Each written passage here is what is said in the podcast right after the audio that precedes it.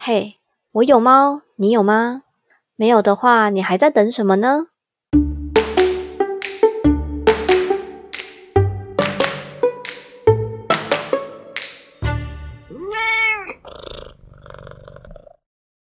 ？Hello，我是小班，今天是每个月的猫奴特辑。那今天的来宾是我在日本的友人小兰。Hello，小兰。嗨，小班。想要聊一下，说你现在在日本的猫奴生活过怎么样？我们先介绍一下你的养猫经历好了。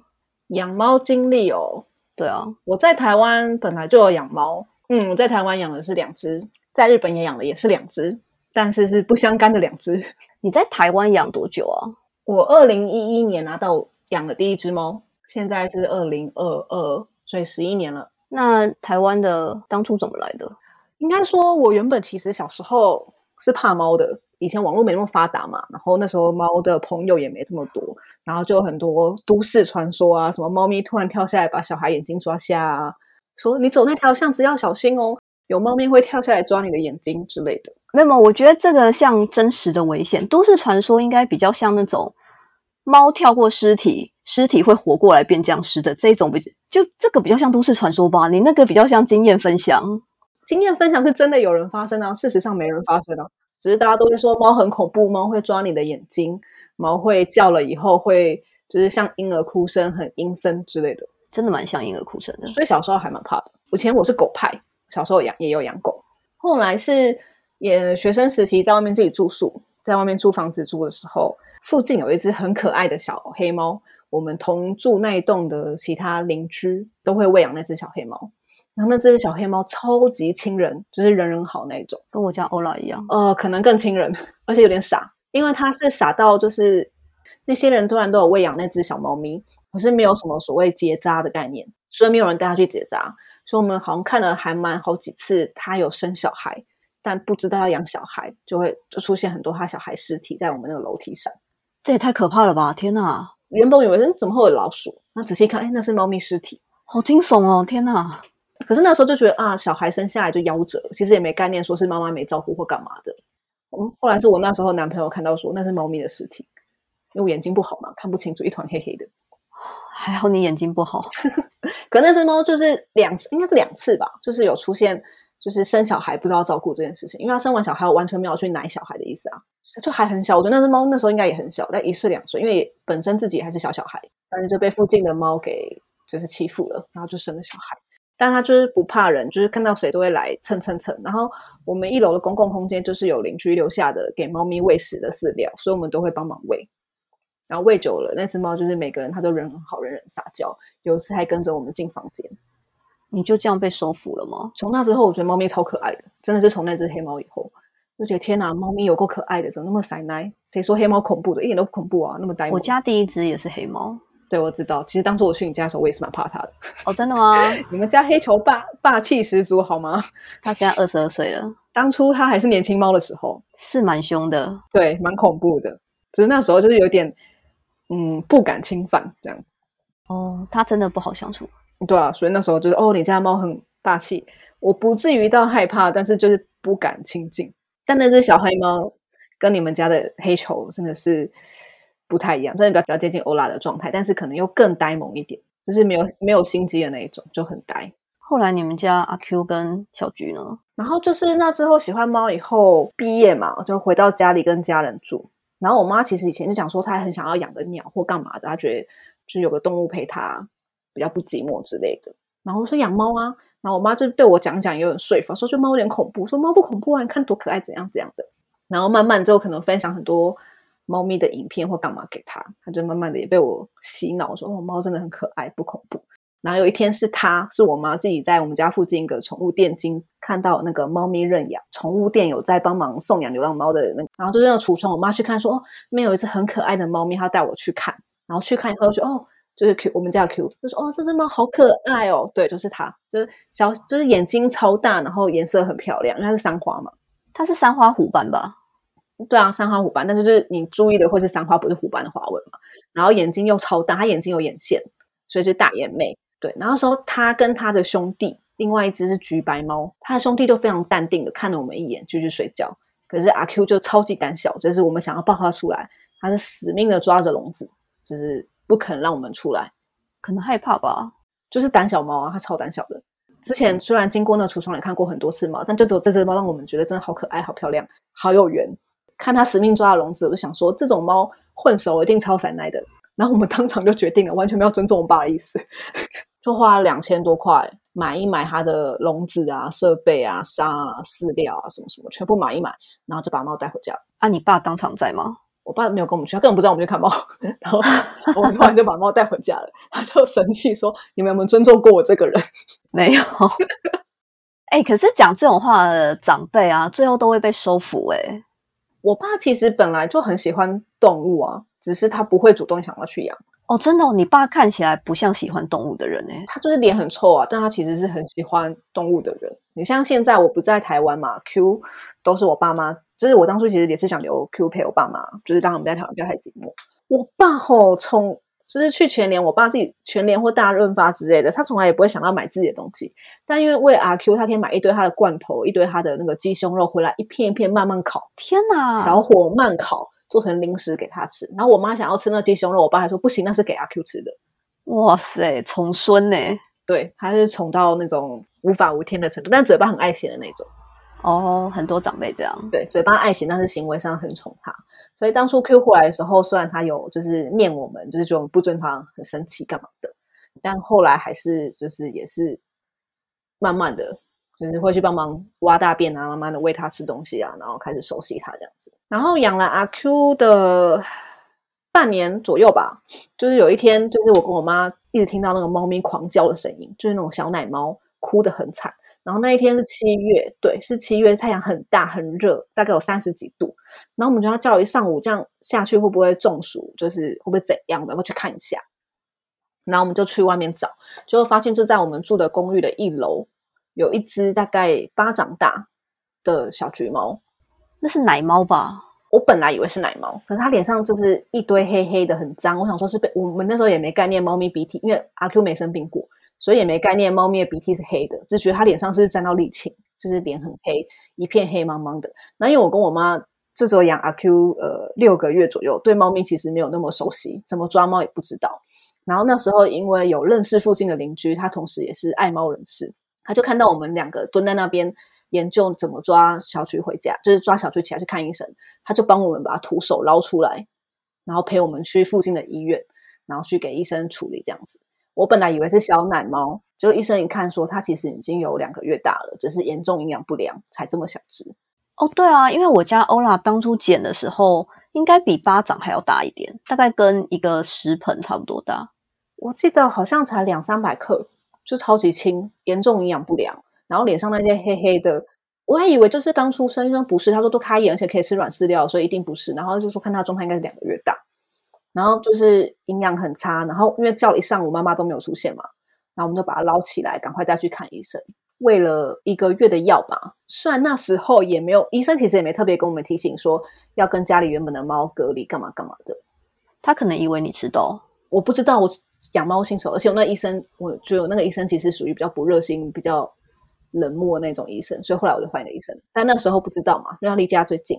然后那个医生就是也没有交代我们什么，但刚好当初我养阿 Q 的时候，宠物店的老板有推荐我要准备大狗笼，说一开始让猫养在里面，呃，让它适应环境比较好，所以家里还有那个大狗笼。然后小菊因为生病，我想说生病我怕传染给阿 Q。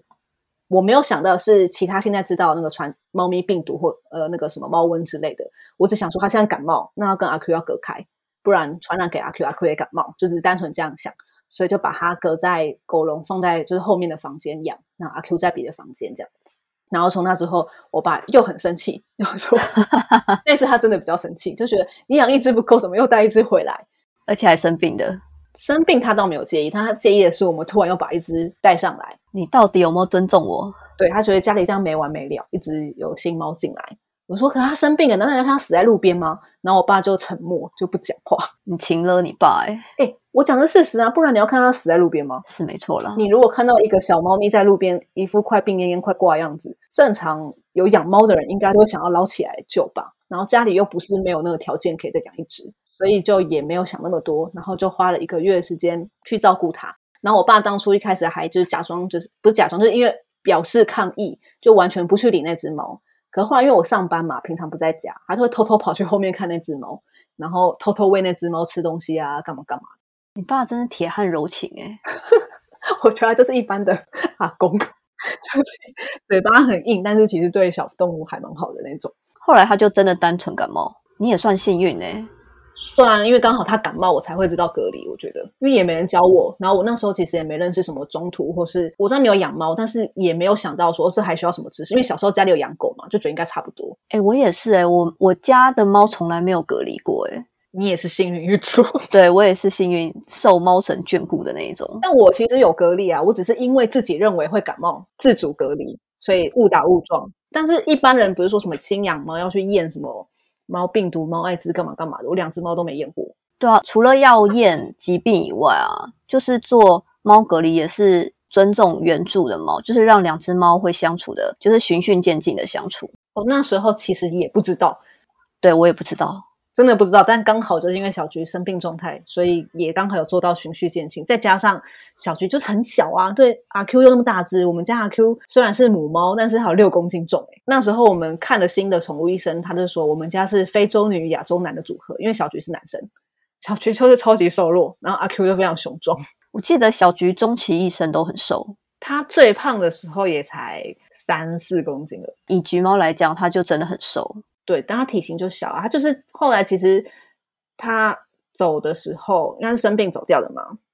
他走之前，其实我就一直有带去给那个给他下评语是亚洲男的那个医生，他就有说他其实在我有一次定期检查的时候，就说他觉得小菊的状况不太好，他的血有些状况，就是要定期去检查他的那个应该是基因有问题，所以当初才会被妈妈丢掉。他有这样跟我讲，对，所以当后来小菊突然出事的时候，那个医生很不，就是非常的不意外，就觉得嗯，他的基因就是本来就有这些潜在的状况，只是以前没有发作，现在发作了而已。黄疸、肝什么的，哦，就是肝肝方面的疾病就对了。就是他最后整个都变黄色了，连肉球都是黄色的。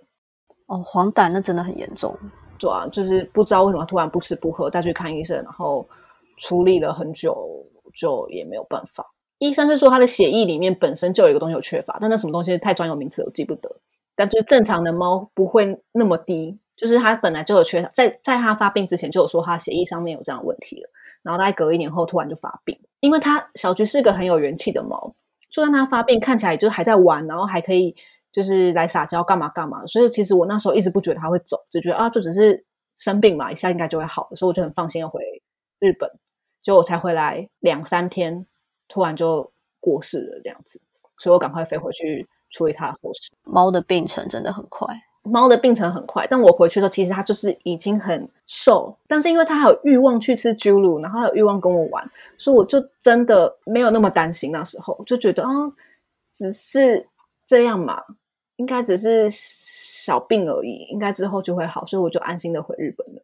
就殊不知，我就最后一次看它，但我觉得这种事真的是很难讲啦。就像我家妹妹前阵子走的时候也是，就我知道，就是嗯，不要哭吧，不要哭啊，收回去。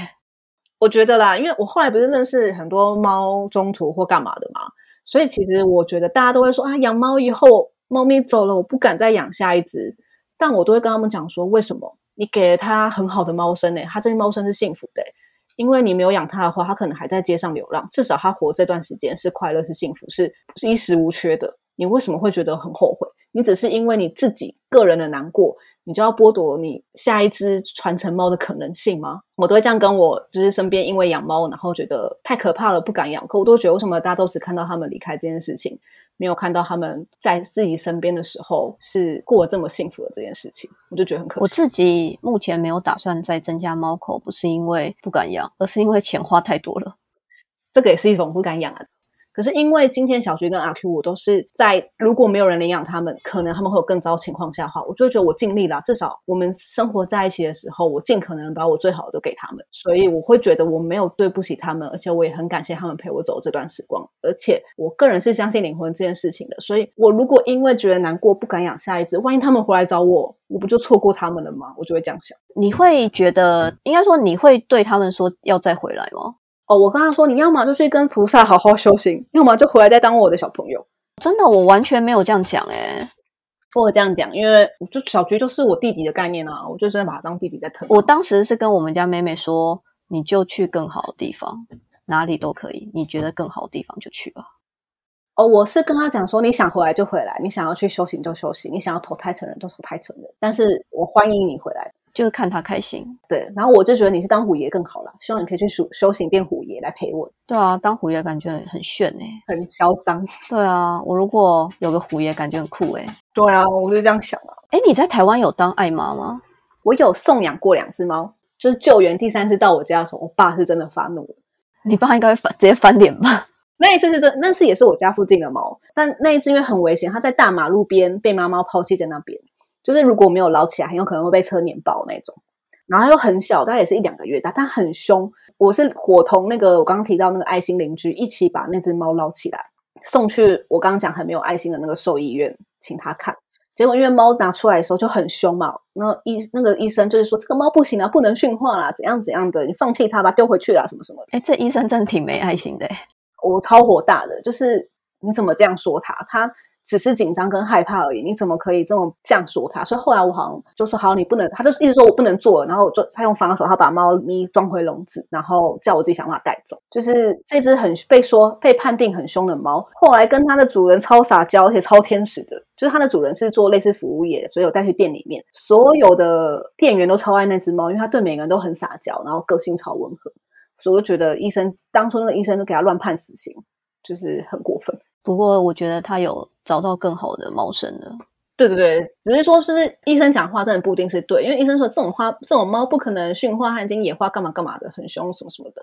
但那只猫其实才一两个月大，其实是很有机会驯化的，只是我没有那个能力，因为我不是专业的。所以我因为在更之前，我在公司的附近救援另外一只车祸浪猫的时候，在附近的动物医院有认识到一个艾妈，然后我就有就是问那个艾妈有没有。就是建议，因为那个猫还在我家，一开始很凶，可是小菊会去带它，然后久了就是我会放它出来遛遛嘛，然后小菊就会教它上厕所啊、买大便啊、干嘛干嘛的，然后跟它玩的开心啊，不错，教它社会化。对对对，就是有教他社会化，然后我就答应我爸不会再养第三只的，所以我想把它送养出去。然后我就跟问朋友啊，上网查，然后我找到综合的小欧猫屋，我就把那只猫带去。然后我爸给他取个好笑的名字，叫路过，就是 因为他就觉得他就只是路过我们家，不可以当我们家第三只猫，所以他坚持叫他路过。我本来只叫小朋友，因为这是小朋友嘛，因为想说我也不要取正式的名字，我也怕会忍不住留下来，所以我就一个代称小朋友。但我爸就叫他路过。然后后来就是把这些路过呢带去了小欧姨那边，请他帮我清训，帮我送养，然后付费讲，因为是付费中途。像这只猫蛮快，因为其实才一两个月大，真的才一个月左右就变得很亲人。小欧姨就也帮我找到了认养人，就是我刚刚讲的那个服务业的一个阿姨。然后后来好像过得也蛮好。然后那个阿姨也很有趣，她养了小那个路过，后来叫 Juby 的猫以后，就开始开开启了她的无限养猫人生。后来看她大概养到了四五只以上吧。后来是小兵吗？冰冰。冰冰呢，则是我下班回家的一条黑暗的巷子的时候，因为我那时候就想说，那边猫很可怜嘛，就是我会开始喂养我家附近流浪猫。我每次走下班经过那个黑色小巷子的时候，冰冰就会大老远的喵喵喵喵，然后冲来找我，然后叫的很 nice 叫。我们家附近有有流浪狗，是有狗狗会去追杀猫，所以我就想说，我要把它捞起来送养。既然它这么撒娇的话，对啊，就是应该要把它捞起来送养。我没有捕浪猫的经验，我做那个小猫一样拎起来 OK，但是它已经是有点成猫的 size 了。我不知道怎么捕浪猫，我就去那边找一个，就是 F B 上联络上一个职工，他来帮我捞，诱捕龙捞起了冰冰，带冰冰赶去结扎，因为我家没办法放它，它有点大，然后它很凶，它捕起来后变超凶，我觉得怎么跟原本样子不一样，变超级凶的，因为你把它抓起来又把它阉掉了。我不知道，就好凶，然后叫声也不一样，本来是很耐叫声，变很低吼的叫声，然后我就不知道怎么办，这么凶我也不知道怎么处理。可元芳又太危险，因为原本那边有两只流浪狗会去追杀猫咪。动物医院认识的艾妈，就是这次我就真的跟他求援，因为他有说他家有空间可以帮忙我，我就把冰冰寄放他家。但是因为他家猫口众多，冰冰在那边一开始可能状况也不是很好。然后那个大姐跟我讲说，哦，他有认识一个学弟在做猫中途，他可以介绍给我。那个学弟就是少买。哎，我觉得猫中途很像很像挖地瓜，哎，就是一个接一个，一个接一个，一串一串的跑出来。小世界啊，大家的社交圈就是连在一起的，就跟那个烧麦约在那个大姐家，就是跟他讲说，这只猫的状况真的有点困难，它很凶，然后一直有人靠近它就会狂哈气，会攻击人，我不知道怎么办。可是它原本的地方真的太危险了，我也不想远放。然后烧麦就跟我解释说，呃，是可以想办法清训，可是要有心理准备，这种猫可能要花很长时间清训，然后费用什么的可能都是一笔不小的话，预算有关系吗？什么什么的？我那时候说没关系，因为我。有感情嘛？我也喂了一年多，快一年了，因为它才一岁多，也喂了这么久，我实在不忍心看它回去被那流浪狗咬死，所以我都说没关系，就是在你那边寄养。然后我因为前一次的猫一个月就送出去了，所以我就想说这猫应该很快就会送出去，所以应该也还好，就一个月三三四千块的预算，大概一年内会送出吧。我就这样想，应该也还行，负担得起。我就说好，然后烧妈就帮我带回去清训了。殊不知这只冰冰，它待了多久？三年啊？它有待到这么久哦？它待了三年。然后这只冰冰又很难驯化，真的烧，我真的是看了烧麦跟凯特他们用非常温柔、有耐心的方式去驯化它，那它真的很难，大概花一年吧，一年才驯化到可以摸，然后一年半还两年才到比较可以自由在，因为猫窝如果会攻击人，猫是关里面的嘛，对，好像到一年半两年才放到外面自由走动，然后也因为黑白猫，它是黑白猫。冰室黑白猫太大众，没有什么特色，不是讨喜的花纹，就很普通的冰室花纹，也没有说有领巾啊，或是有什么乳流斑纹啊，都没有，就是很普通。然后个性又很不亲人，不不会主动撒娇，所以就很难送养。我想说，好吧，我好歹也是有工作嘛，就是硬着头皮继续就是支付下去，想说大不了我付他终老，在拼图喵住到终老。哎，你好棒哦！啊，不然呢？我要我也不能接回家，也不能，反正就是少吃一点大餐，少少喝一点酒，或是少出去玩一点嘛。而且我觉得烧麦他们真的收价收钱蛮佛心的，三千就是就是猫砂猫，就是什么都包了，除了医疗以外以外都包嘛。然后后来就是也是另外一个常去拼图喵的，原本是志工，可能就看冰冰在那边待太久，全部的猫都来来去去，就剩他一直在那边当不动明王，因为他是金门人，然后他就想一想，他要回金门了，他想要养一只猫，不如就带冰冰。也是个有爱的人，然后冰冰现在就过着超级幸福的王子生活。哎，你现在在日本的乌米也是浪猫，对不对？对。我现在养的猫乌米跟乌娜原本都是我在我舅家附近喂养的浪猫。乌米原本是超级戒心很重，你喂东西给它，然后你退后一百步它才敢吃的那一种。然后你过去倒饲料，它要对你哈气的那一种。你喂了多久？我六月开始看到它喂它，喂到大概七八月，它突然的都有一天，它突然变成对我超撒娇的，真的是突然突然。前一天还在哈气，隔一天突然就是。我过去的时候，就大老远看见喵喵喵喵叫，然后冲向我，这样我会想说你要干嘛？你要攻击我吗？我还有点害怕。隔天就是他在喵喵喵叫的时候，我就试着就是在他面前很靠近他倒饲料，他没有跑。但我想要伸手摸他的时候，他又跑这样子。他可能当时标准是我可以接近你，但你还不能摸我哦。应该是从那一天就是开始撒娇开始后，就变成他要我盯着他吃饭。他不希望我喂完就走，因为我之前就喂完就走嘛。从那之后，就是一定要我盯着他吃。我如果走开了，他就追着我，所以我就盯着他吃饭。然后再演变成他一定要先跟我撒娇，撒完一阵子以后才吃饭。他就是看上你了。对，再变成我要回家，他就追着我叫我家门口，不让我走。我也就觉得不行，我本来没有想要养它的，我本来是要去网络上领养别只猫的。哦，真的？你那时候已经有看别只猫了？有啊，因为我一直想养只黑猫嘛。我刚刚不是讲，我一开始其实喜欢猫是因为一只黑猫。所以我跟我老公是想说啊，有一天想要有一只自己的黑猫，没关系啊。带妹那个四舍五入也是黑猫，对啊，晚上关灯其实很像。我常常关在哪里？对，后来乌娜呢？乌娜是乌米的同一个妈妈的妹妹。我在喂乌米的时候，在马路的对面过马路过去，会去喂乌娜的三兄弟加他妈妈。那时候妈妈也带他们，还大概两个月大、三个月大而已吧。所以乌米跟乌娜其实有远远的照顾面，然后我同时喂他们。哦，我因为喂养乌米的关系，跟附近的一对日本人母女就是也变成朋友，因为他们也会出来喂养猫咪。然后就是本来乌娜跟乌娜的兄弟一只黑猫。还有一只三花猫，是他想要把它们补起来养的，因为他们家有一狗嘛，但是狗不能接受猫，所以那个女儿就想说要另外租一个房子，在那个房子养他们三兄弟，这样好不容易补到他们了，也租了房子一起生活了，结果。那个人从小到大养了各种兔子啊、鸟啊、狗狗啊，各式各样的动物，唯独没养过猫。结果对猫咪有严重的接触性过敏，就是摸猫后皮肤会渗血的那种程度。哎，这真的很严重哎，就真的是严重到吃药也没效，医生就他必须要戴那个手扒鸡手套才能摸猫。所以他隔着东西摸就可以吗？接触性过敏啊。但是因为这样，它变成没办法给两只猫很好的生活嘛，因为不能碰它们啊。对啊，就是他有看到我跟我老公对乌米怎么收养的过程，然后跟对乌米很好这样子，他就问我说可不可以收两只，他收他补了两只，一只黑猫跟一只乌娜，说可不可以收其中一只，我就说好，那我想要收黑色那一只，然后结果后来为什么变乌娜？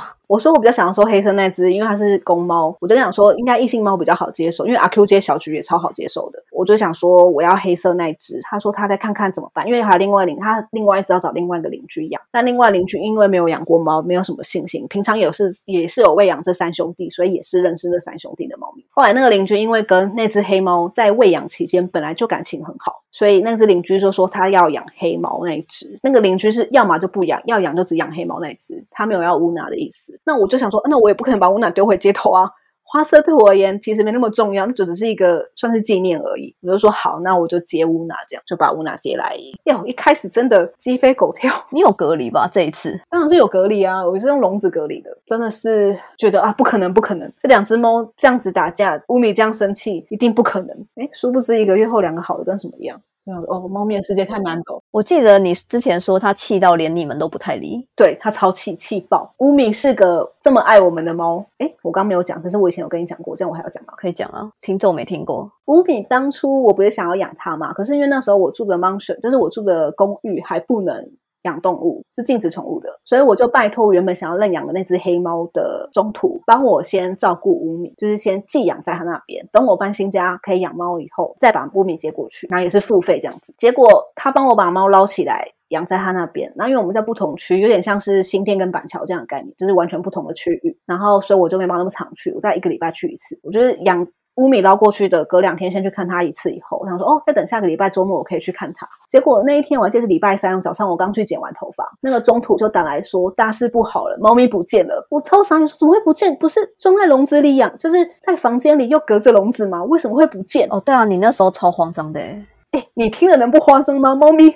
突然就这样不见了，而且它本来是在以新店来讲，它熟悉新店那个环境，可是板桥是完全陌生的啊！一个猫咪到陌生的环境，那是多么危险，多么恐怖啊！我那时候超慌张，然后说怎么办？我害到它了，早知道我不要把它捞起来了，我应该等到我找到家后再把它捞起来。我就那时候不断的自我责怪，就觉得我为什么要把它带到陌生的地方？它一定在现在你很害怕，一定吓死了，万一出什么事怎么办之类的，就是一直有各种。那我心中觉得不可思议，因为那个爱妈已经有送养很多只猫的潜力，怎么会犯这么低级的错误？在室内养。的笼子的猫还可以逃掉，我觉得是很低级的错误啦。我觉得会觉得蛮扯的，对我觉得很扯。你又不是新手，然后你还在做相关的志工活动，你怎么会犯这种错误？所以我那时候其实心中有点。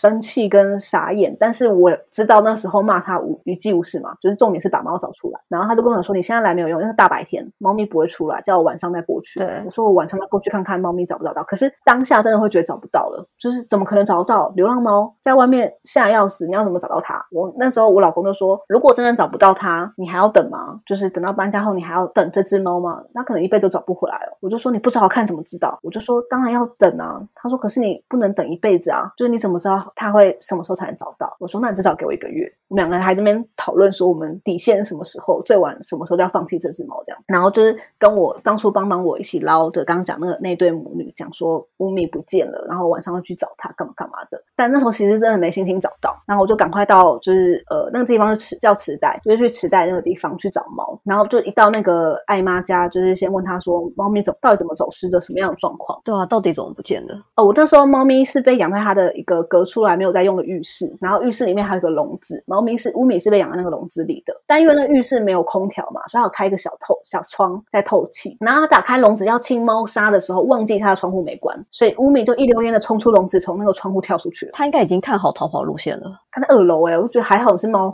从二楼给我跳下去，吓死我。然后这样走了一圈，大概十五分钟，回到他家，我们就说好，那下次后续有什么状况的时候再联络。可是因为我就不死心，我就边走边喊乌米的名字，就像平常我在我家附近喂养他喊他名字一样。然后我就喊乌米，想说死马当活马医嘛，就喊一下。就没想到我喊了一下乌米，就听到有猫咪回应我。然后就跟我老公说有猫咪回应我，哎，说哪有你幻听吧？我说真的啊。然后我再喊一次乌米，然后真的在听到猫咪回应我，然后就看它喵喵喵喵跑我冲过来，边叫边。朝我冲过来，哇，它就躲在那个人家旁边的巷子里而已，就从那小巷子里面冲出来。当下真的是心中感动到无以复加，那种失而复得跟感动的感觉。而且他认得你，诶我跟我老公慢慢的靠近乌米，然后给他吃猪乳，让他先喂饱一下，再把它捞起来，就是徒手把它装到笼子里，然后我们就坐计程车直奔回我们家附近的邻居家，请邻居家借我寄养一个月这样子。那时候再一个月我就可以搬新家了，就是寄养一个月。那个月我天天去看他，天天叫乌米，他都会来迎接我。结果现在叫他都不来理我，因为他已经确确定有家了，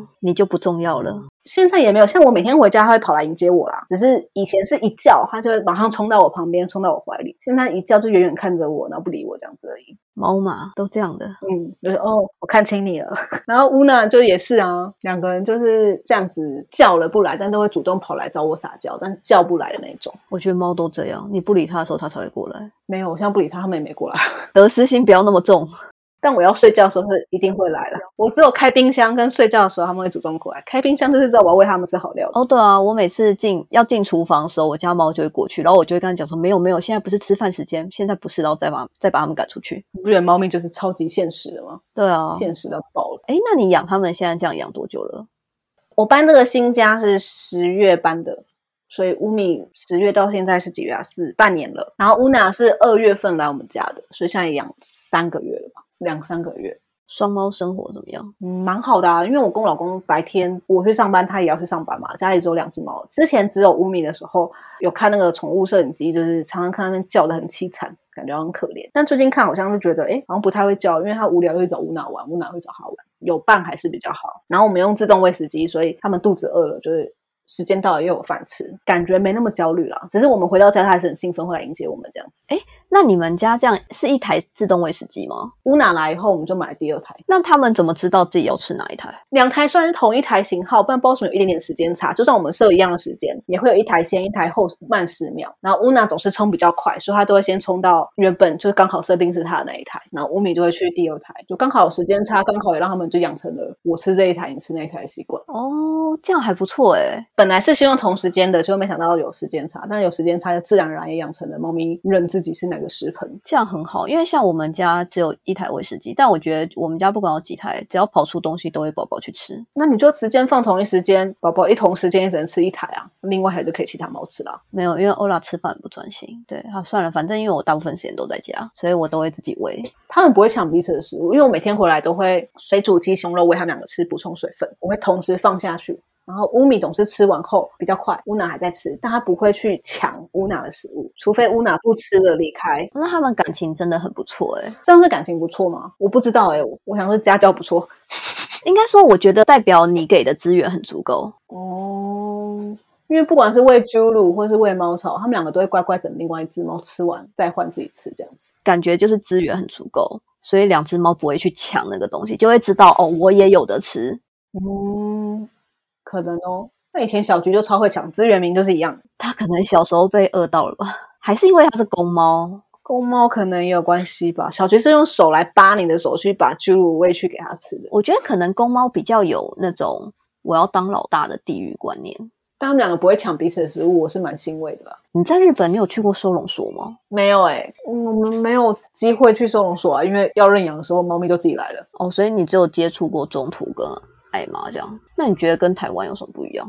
我觉得其实大部分那个条件都很像诶、什么情侣不可啊，什么学生不可啊，然后居住的全家人家人要同意啊，然后住的房子要可以养动物啊，要签那个不离不弃的切结书啊，要结扎啊，什么什么的都差不多。只是台湾蛮多都是拜托你来领养，我还给你嫁妆，认养人不太需要付任何费用，不用负担结扎费，也不用负担预防针的费用。现在有一些会要求负担，但在我在台湾的时候，我遇到的大部分都是我还送你什么猫砂，我还送你什么有嫁妆，然后来想尽办法的增加猫咪认养率。那日本不是，就是你要养，就是他已经先列好它的驱虫剂多少钱，它的什么什么多少钱，你要养这只猫的话，你要付出多少钱，没有免费认养这件事情。感觉起来他们比较是要让人知道说养一只猫是需要花钱的。应该说你要让他知道说你要养要负责任，就是责任感这件事情是很重要的。你付了钱，你才知道说哦，你开始养它，你就要开始负担它的责任了。结扎、预防针都是你基本该负的责任。如果你连这笔钱都付不起的话，我怎么敢放心把猫交到你身上？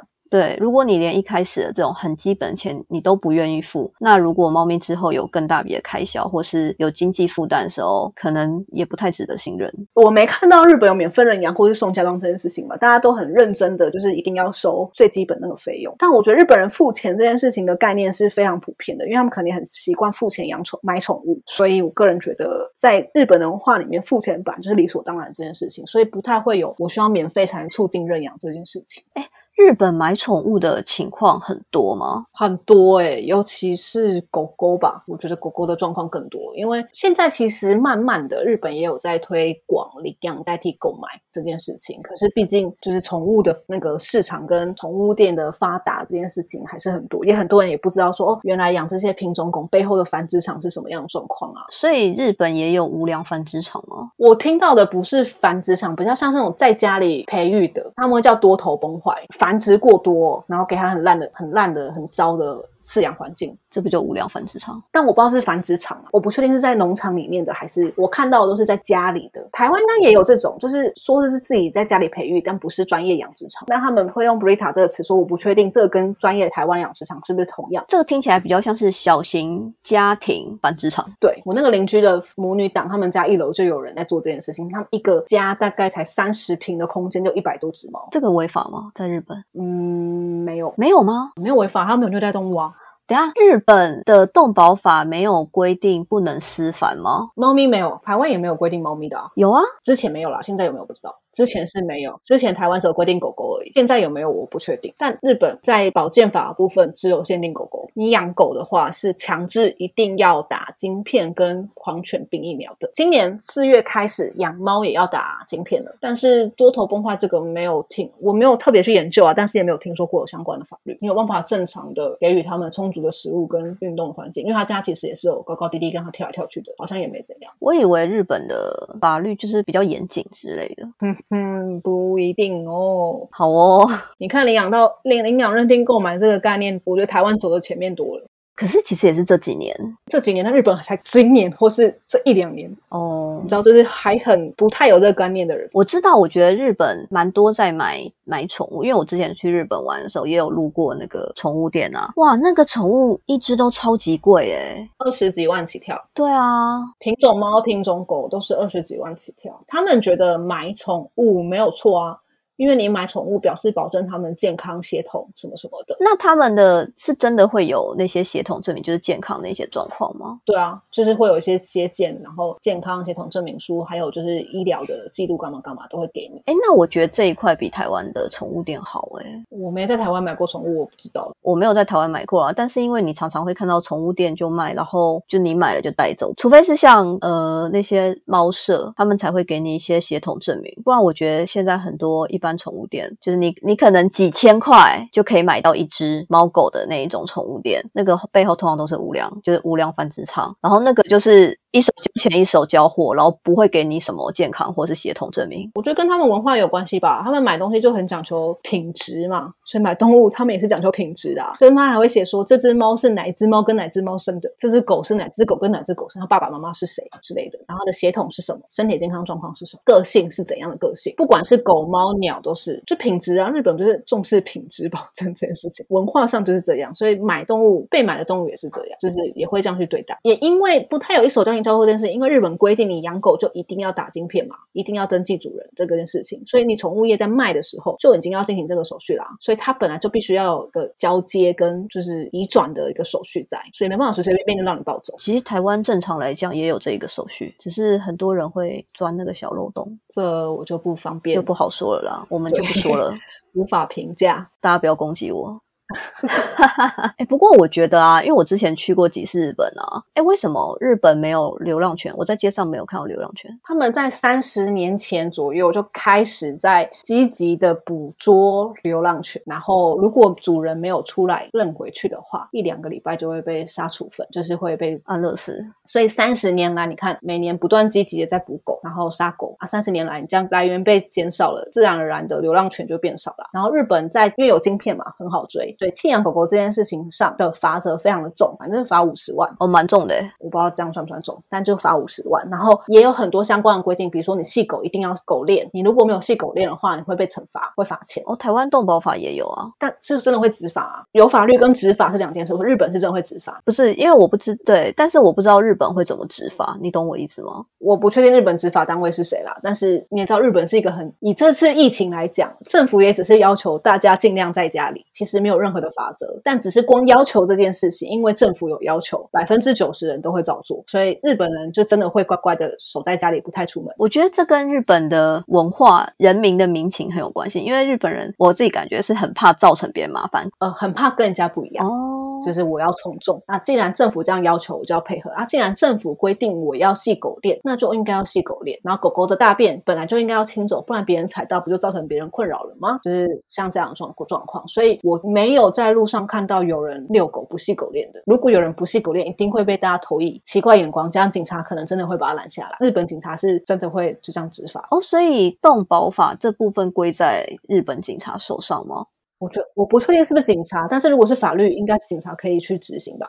而且日本不叫动保法哦，日本不是动物的保护法，它是保健法。我觉得跟环境比较关系吧，保健法那跟人类有关吗？有关啊。你看，你流浪流浪犬不就造成环境那个环境有问题，那不就是跟人类有关吗？保健法里面会有些疾病相关的法律，然后跟这个动物有关的，就是那个狂犬病预防法。嗯，所以它其实是为了狂犬病的预防。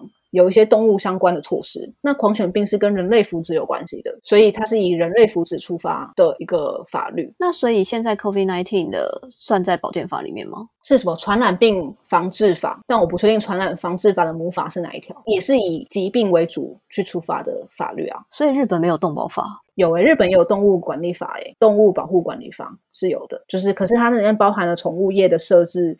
虐待那些跟台湾动保法应该比较像，可是像刚刚那个打预防针就不是出出自动保法，因为对动物福祉没关系啊。狂犬病疫苗本来就不是动物福祉啊，它是怕影响到人类啊。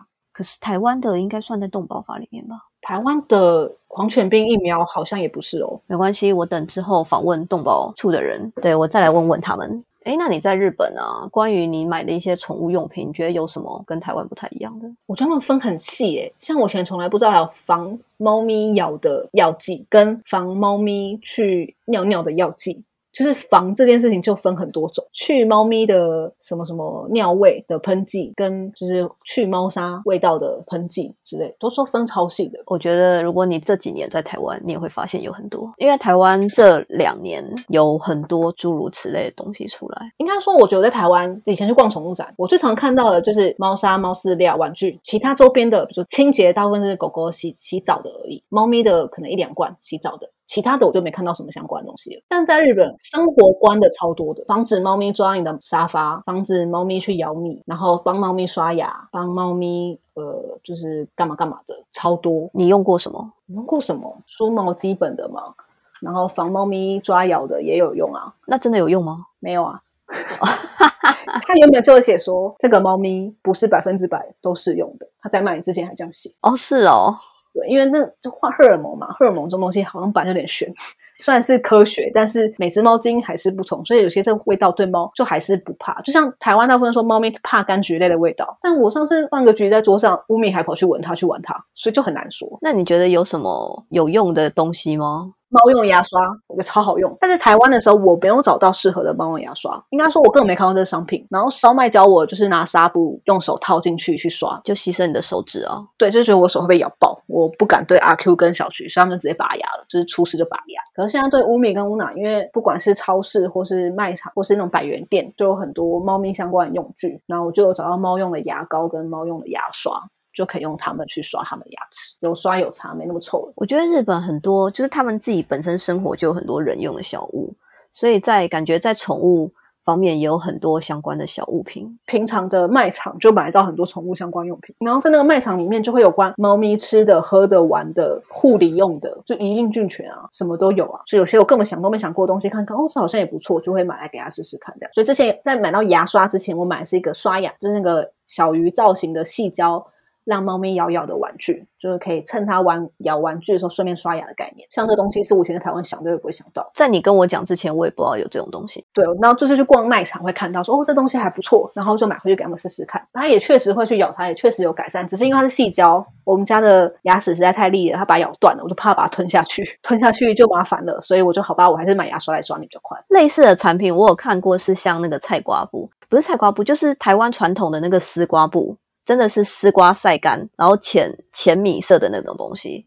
但不知道为什么，我觉得玩具很少诶，所以玩具相对的还蛮有市场。我有时候会遇到日本客人来买玩具，是不是？然后我都会觉得运费跟商品都差不多了。你好有爱心哦！我觉得应该是因为这边正常不知道什么玩具。我现在买的玩具也是百元店才买到的。我平常如果想买你那种抱的猫草娃娃，超市啊，或是 Home Center，就是专门什么东西都有卖卖宠物区的很少。我觉得大部分都狗的。我之前有逛过宠物店。狗的让你咬抓那种，可能猫的玩具超少，最多就是逗猫棒，逗猫棒超多，但是就是没有你那种抓咬的玩具，所以我觉得会有人特别跨洋过海去买你的猫草包是有道理的。但你给我那一罐猫草粉，就是混的混合猫草，他们两个是很爱吃的，就吃完不会发作。他们跟美美一样，就是开了就要来吃，吃了就走了。对，但是不会吃完喝醉感，不会有吸毒感。对我家欧拉现在也是，开了就要来吃，吃完它就走了。这是纯粹每只猫的爱好不太一样，我不知道，可能基因也有关系，环境有关系吧。因为毕竟日本很多家家户户都有种植植物，我不知道是不是他们对植物已经演化下来有就是免疫力还干嘛，也有可能。我觉得猫的基因有差，你不觉得日本猫跟台湾猫长不太一样吗？我其实没有很仔细的去看日本猫长怎样，光流浪猫我就觉得长得不太一样，比较圆润，对，圆脸猫很多哎，我觉得是因为日本人对浪猫的比较友善吧，所以都把它们喂得肥肥的。不是哦，那个圆不是胖的圆哦，是脸圆，脸型是圆的，真的有。是瘦的猫，那脸还是圆。我没有注意到那么细，就我可能因为我住在这边，就开始观察，哎，为什么同样是胖橘？台湾的胖橘就是身体胖，但脸还是尖尖的，顶多双下巴，但。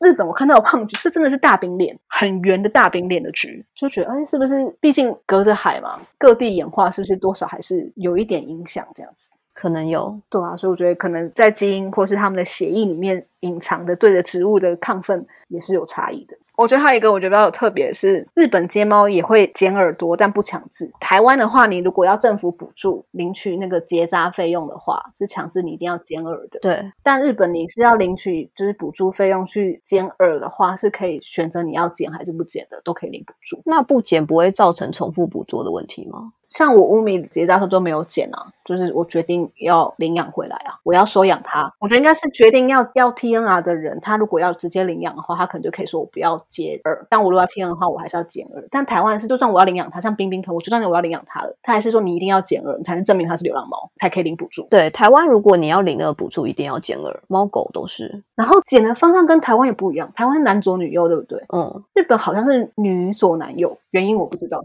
对，因为我本来为什么他剪左耳？诶，她是女生啊，弟弟是男生，为什么剪右耳？而且他们都剪樱花耳，超可爱的。哦，你说是尖端剪掉一点点的那个，不是剪平的，端往里面剪一个三角形，就是变樱花耳。哦，长知识，好哦。今天谢谢小兰与我们分享日本猫奴的生活。那最后一个环节，请分享一则猫咪冷知识或逗知识。嗯，日本有叫做萨库拉猫，就是樱花猫。嗯。苹果猫跟柠檬猫这三种不同的猫名字，萨库拉猫的意思呢，其实就是刚刚所提到的 TNR 的猫咪，就是流浪猫被捕捉、结扎、远放，然后被做的耳朵记号是像樱花耳这样，所以被叫萨库拉猫。萨库拉 neko。苹果猫呢，跟柠檬猫呢，是一个我们一乍听可能不是很习惯的名字，但是苹果猫就是指猫艾滋猫。就是被感染 FIV，而柠柠檬猫呢，则是白血病毒的猫咪。白血病在台湾叫什么啊？白血病啊，FELV 就叫白血病病毒啊。对啊，没有帮它取一个什么名称啊。所以就是苹果猫就是猫艾滋，柠檬猫呢则是白血病猫。哎，都还蛮友善又可爱的耶。那我可以改叫个什么草莓猫也可以吗？就是为什么叫苹果猫？是因为猫艾滋，就是他们那个活动减少猫艾滋这件事情是红丝带运动。人类的艾滋不是红色丝带吗？对。那红色的 image 红色的印象的关系呢，就决定要红色的东西。那猫咪本身又是在日本印象里面，它们就是一个圆圆很可爱的东西，所以红色加圆圆可爱的东西呢，就给它们取名叫 lingo，就是苹果，红色的小苹果的概念。那柠檬猫是因为黄丝带吗？白白血病是黄丝带吗？我不知道诶、我也不知道哎，可能取名的人看到旁边有一颗柠檬就取了。真的是诶、他说其实是因为苹果猫只是被创造出苹果猫这个词来当做猫艾滋这件事情嘛，然后就想说，诶，那白血病这样的猫的话，是不是也应该要取一个类似系列的名字？所以就取了柠檬猫。好哦，日本是很容易用颜色跟形状来联想取东西的人。谢谢小兰今天分享的日本猫奴生活，还有猫咪冷知识。谢谢谢谢，不弃嫌啦。之后有什么日本新的猫咪知识，再请小兰跟我们分享，我再跟听众们分享。好啊，好，今天就到这，大家拜拜，拜拜，晚安，拜拜。